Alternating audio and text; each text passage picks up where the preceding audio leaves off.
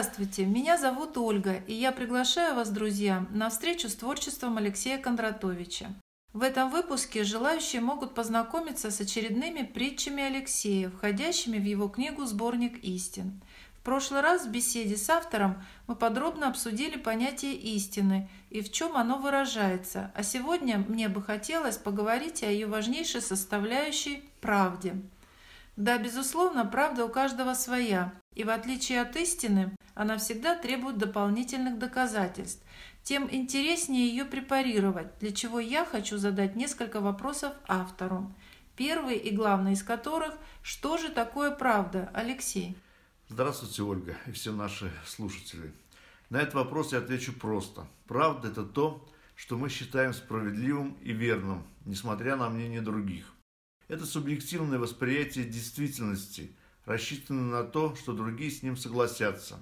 Все понятно, я не слишком витиевато говорю. Нет, Алексей, все понятно. Но все же хотелось бы постичь, что такое правда на конкретных примерах из вашего творчества. Пожалуйста.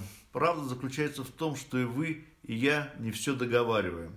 Каждый из нас понимает, что абсолютной правды нет и быть не может. Что-нибудь достанется недосказанным. Поэтому я в своей книге пытался обойти правду стороной – излагая только то, что неоспоримо, так как правду можно оболгать, а вот истину нет. Есть такое четверостишье. Правдивей правды не бывает, ей ограничен кругозор, и даже недалекий знает, не знать всей правды не позор. А вот не знать, что такое истина, это в своем роде преступление против себя и окружающих, хотя постичь истину нелегко. Я собирал свою книгу по крупицам, и у меня ушло на это 10 лет. Советую тем, кто упустил это время для себя, воспользоваться моим опытом. Как говорил Остап Бендер в «Золотом теленке», это все вам на блюдечке с голубой каемочкой. Вот в этом и заключается вся моя правда. Приступайте, Ольга, к чтению. Пусть каждое произведение говорит само за себя и говорит правдиво. Удачи! Спасибо за напутствие, Алексей. Я предлагаю вниманию слушателей очередные притчи, чтобы каждый мог сделать свои выводы. Итак, Ёж и змея. Однажды еж в лесу дремучем увидел на холме змею, и этот скользкий гад ползучий дорогу преградил ему. Чтобы обойти, нам нужно время, куда привычнее напролом. Решил тот еж судьбы той бремя, не изменит дорогу в дом. Подкрался он к змее тихонько и сам внезапно зашипел. Хотел он попугать, и только, но от натуги весь спотел. Змея ж совсем не испугалась, а только цапнула ежа. И яд ее, как оказалось, был неподобием лежа, откинул лапки еж несчастный, что так спешил к себе, уволь, лень обойти, в тот день ненастный с ежом сыграла злую роль. Мартовский кот. То было в середине марта, на крыше кот вовсю орал, Красавца из себя он так-то, как мог, вовсю изображал. Мол, посмотрите, всем прекрасен, и голос громок и силен. Для кошки выбор будет ясен, ведь кошками уже пленен. Но почему-то его кошки все ж обходили стороной, предпочитали эти крошки, призыв к любви совсем иной. Не удалось их взять на голос, как ни старался бедный кот, уж больно тонок этот волос, что сердце к сердцу приведет. Знахарь и колдун Жил знахарь на опушке леса, и жил колдун в глухом лесу. Я приоткрою вам завесу над тайной, что в себе несу. Колдун готовил злые зелья, а знахарь снадобья творил. Один добро нес и веселье, другой, колдуя, дух губил. Вопрос возник непроизвольно. Что из одних и тех же трав готовим мы себе невольно, в ловушку времени попав? Быть колдуном или чародеем решает каждый для себя. За что по жизни мы болеем, тем и живем свой век храня. Рысь и косуля на дереве, сидя в засаде, однажды притаилась рысь. Косуля в новеньком наряде, ребята все посторонись. Наряд понравился той рыси, решила рысь его отнять. Порою кажется нам свыси, что стоит шкуру поменять. Рысь прыгнула на жертву Светки и напоролась на рога. И на груди остались метки от тех рогов на все года. Ну а косуля убежала и унесла с собой наряд. И та косуля щеголяла, в нем много раз и лет подряд. Мораль, кто в притче тут отыщет, отвечу коротко я вам. Кто шкурных интересов рыщет, тот представляет грудь рогам. Волк и козел. Козел собрался к волку в гости и самогона захватил. Кто скажет, мол, не пара, бросьте, не раз козел уж с ним кутил. Но в этот раз все вышло боком. То ли волк голодный слишком был, то ли козел тот ненароком, напившись, что-нибудь скозлил. Но дело кончилось закуской, когда водилась из козла. Когда ты с волком пьешь в нагрузке, козлом нельзя быть никогда. Ежик и страус. На свете жил колючий ежик. Он умный и веселый был, и малых не стеснялся ножек. Он ими быстро семенил. Вот повстречался ему страус, что важно, широко шагал, чем приобрел известный статус, как тот заправский генерал. Наш ежик в ноги поклонился, слегка с издевкой говорит, «Давно ты страус оперился, но у царя я фаворит. С чего ты взял, головоножка, что ты царю меня нужней? Ты слишком мелок для того, чтобы быть страусом в делах важней. Да, мелок я, зато я шустрый, всегда до цели добегу. В то время как ты, страус, грузный и величавый на беду. В траве лесной я незаметен, меня в листве не отличишь. В делах я головой известен, ты ж головой в песке торчишь. Мораль. Не рост придаст значение, а разумение голова. Пусть будет новым изречение. Две хорошо, была бы одна. Бык и корова. Жил бык в хлеву вместе с коровой. У них идиллия была. Свой век прожить хотели оба, друг с другом, как семья одна. Быть может, так бы и случилось, но сумасброден был тот бык. Быку тому вдруг приключилось дружком собраться на пикник. На пикнике же загуляли, других коров себе нашли. Об этом вскоре все узнали, и слухи по селу пошли. Дошло и до коровы дело. Тут сбунтовалась вдруг она, мол, нет быку отныне веры, из хлева выгнала быка. История, увы, банальна. Нередко рушится семья, когда быки так тривиально на пикниках ведут себя. Два ангела. Два ангела парили в небе. Один другому говорит, хранителем приставлен к Еве, Бог к ней давно благоволит. На что ответил ангел первый, задача эта непроста, Закон тут существует верный. Кто крест несет, тот раб креста. Но в данном случае рабыня, ведь к деве той приставлен я. Ее в предначертаниях имя, как музыка звучит моя. Да ты влюблен, мой бедный ангел, в свою от жизни визави, хранителем являясь в тайне, сгораешь от своей любви. Да, такова моя природа, что власти девы отдана, и с ней я, поминая Бога, на крест пойду того раба. Ну что ж, нам жертвовать похвально, но помни истину одну. Идти на крест нетривиально, но тривиален раб к кресту. Черт и святоша. Молился в храме тут святоша, поклоны лбом он отбивал, и после храма, что негоже, он Бога в суе поминал.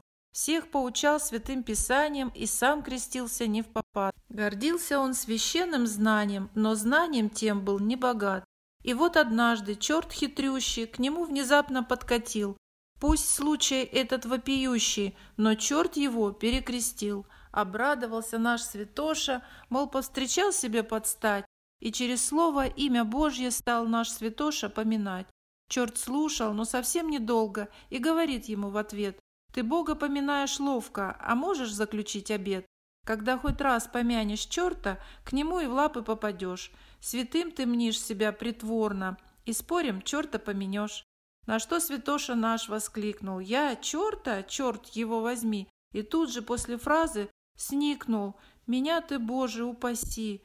Черт рассмеялся и ответил. Кто Бога поминает зря, тот черта, как уже заметил, помянет точно втихаря. Карлик и великан.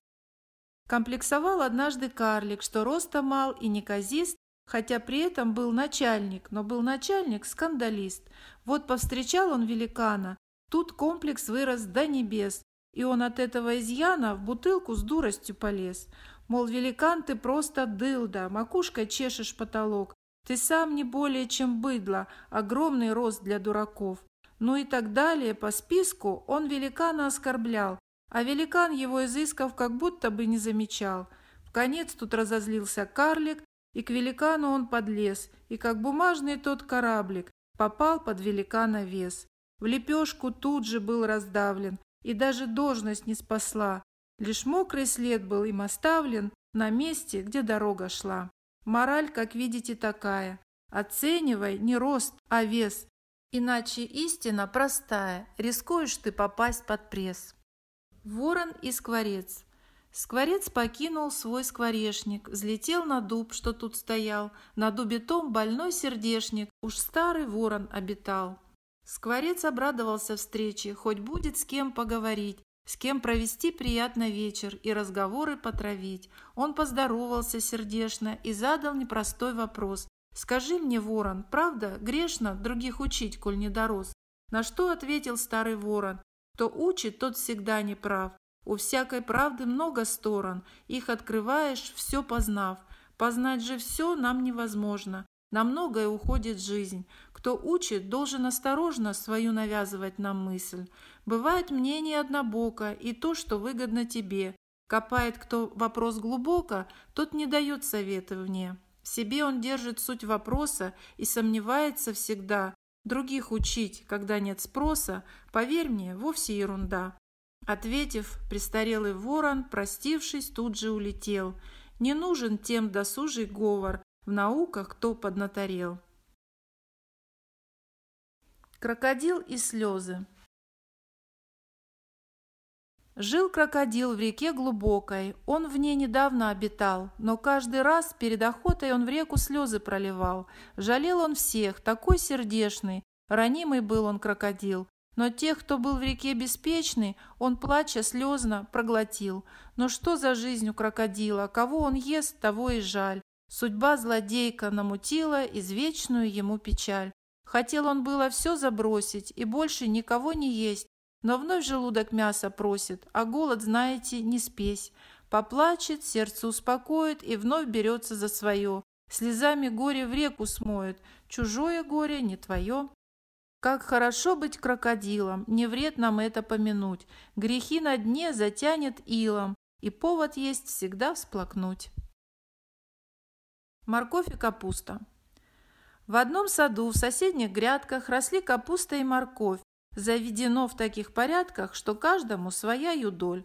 Капуста проросла листвою, сформировав собой качан. Морковь росла же под землею, а сверху хвостик лишь торчал. Пришла пора для урожая, и вырвали из той среды, где, как соседи, обитая, они не чуяли беды. Пустили их под нож обеих, и получился лишь салат. Морковь с капустой, кто проверит, для чьих-то лакомых услад. Соединяет судьбы часто, Жизнь неожиданно в ответ, но надо думать не напрасно, она нас рубит в винегрет. Жаворонок и сова. С утра пораньше поднимаясь, наш жаворонок песни пел, при этом вовсе не стесняясь, будил всех песни наш пострел. Сова, не выдержав, сказала, «Ты что шумишь, нахал, чуть свет? Всю ночь по лесу я летала, и отоспаться мне не вред». На что певец ответил смело, Настало утро, всем пора идти на службу. Есть вам дело, ночами спать должны сова. Не все ночами спят, неумный и голосистый наш пивун. Под сенью ночи, ночи лунной, добычей станешь ты, крикун. Так и случилось, как сказала. Был съеден жаворонок наш. Разумным вовсе не пристало вести себя бестактно так ж. Козел и капуста. Любил козел один капусту, но прямо хлебом не корми. И как звучать не будет грустно, другой козел не знал любви. И вот однажды в огороде напал на грядку тот козел. Капусты много было вроде, но всю ее козел подмел. Как говорится, от обжорства никто еще не страховал. С деньгами той капусты сходство не раз я лично наблюдал. Распучила козла беднягу, надулся газами, нахал, и в туалет всю ночь он кряду, сон разгоняя, убегал. Как водится, козла капустой нам не испортить никогда, но дам совет, пока я устный, не будь похож ты на козла. Воробей и соловей В лесу как будто на заказе, где возвышался старый клен, пел соловей почти в экстазе, рулады зарождались в нем.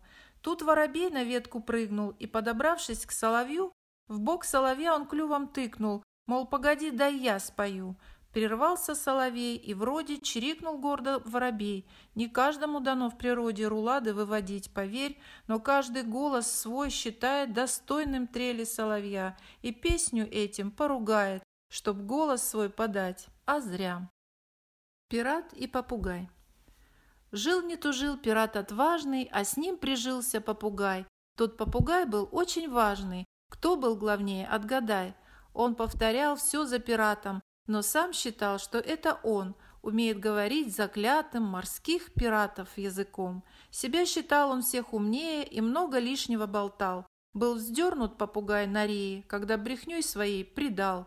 Мораль здесь, в общем-то, простая. Коль знаешь что-то, не болтай. Иначе участь попугая ты от пиратов ожидай.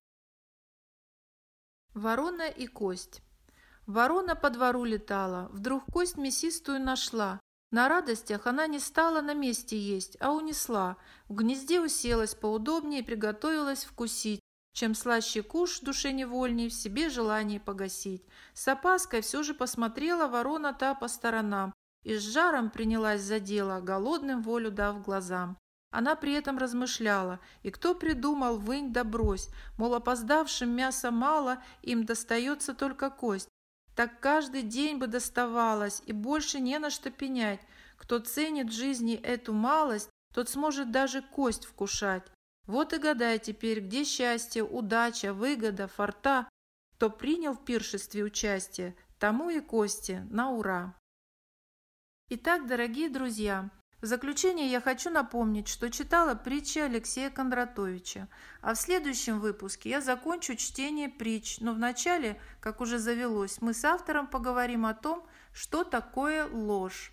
На этом прощаюсь, всего доброго, до встречи!